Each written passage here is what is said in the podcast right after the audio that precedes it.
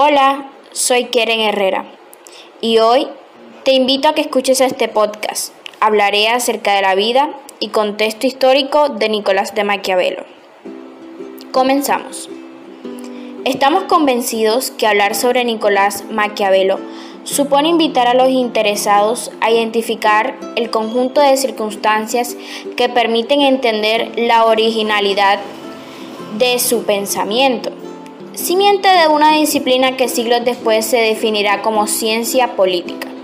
Nos proponemos entonces repensar su obra a partir de comprender el contexto, así como las etapas y circunstancias en que vivió que según nosotros fueron decisivas para que escribiera lo que escribió en sus obras.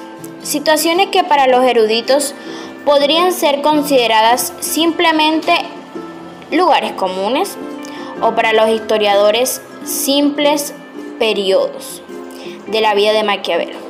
Por lo tanto, hay que leer El Príncipe, tomado en consideración la historia de los siglos anteriores a Maquiavelo y la historia de su tiempo. Y entonces esta obra no solo está justificada, sino que aparece como la verdadera concepción elevada y magnífica de un auténtico genio de la política, porque sí, así fue él. Hablar de su experiencia política y de lo que le enseñó el poder. El verdadero y efectivo poder político no tiene nada de divino. Vio a los hombres que fundaban los nuevos principales y estudió detenidamente sus métodos. Pensar que el poder de estos nuevos principales venía de Dios no era solamente absurdo, era además blasfemo. Como político realista, Maquiavelo tenía que abandonar, de una vez por todas, la base entera del sistema político medieval el pretendido origen divino de los reyes le parecía algo completamente fantástico. Todas las concepciones místicas se han convertido para Maquiavelo en algo completamente ininteligible. Todas las ideas e ideales teocráticos anteriores se suprimen de raíz en su teoría.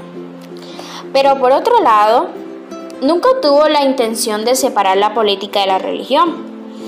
Era un adversario de la iglesia, pero no un enemigo de la religión.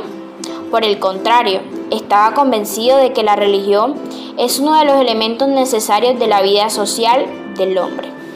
Pero en su sistema este elemento no puede aspirar a una verdad absoluta, independientemente y dogmática. Su valor y validez depende enteramente de su influencia sobre la política.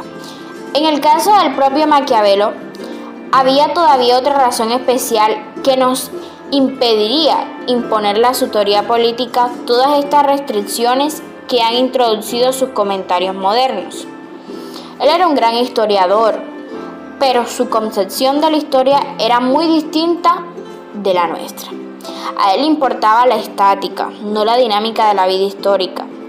No le interesaban los rasgos particulares de una época histórica determinada, sino que buscaba los rasgos recurrentes, esas cosas que son iguales en todo tiempo. Gracias.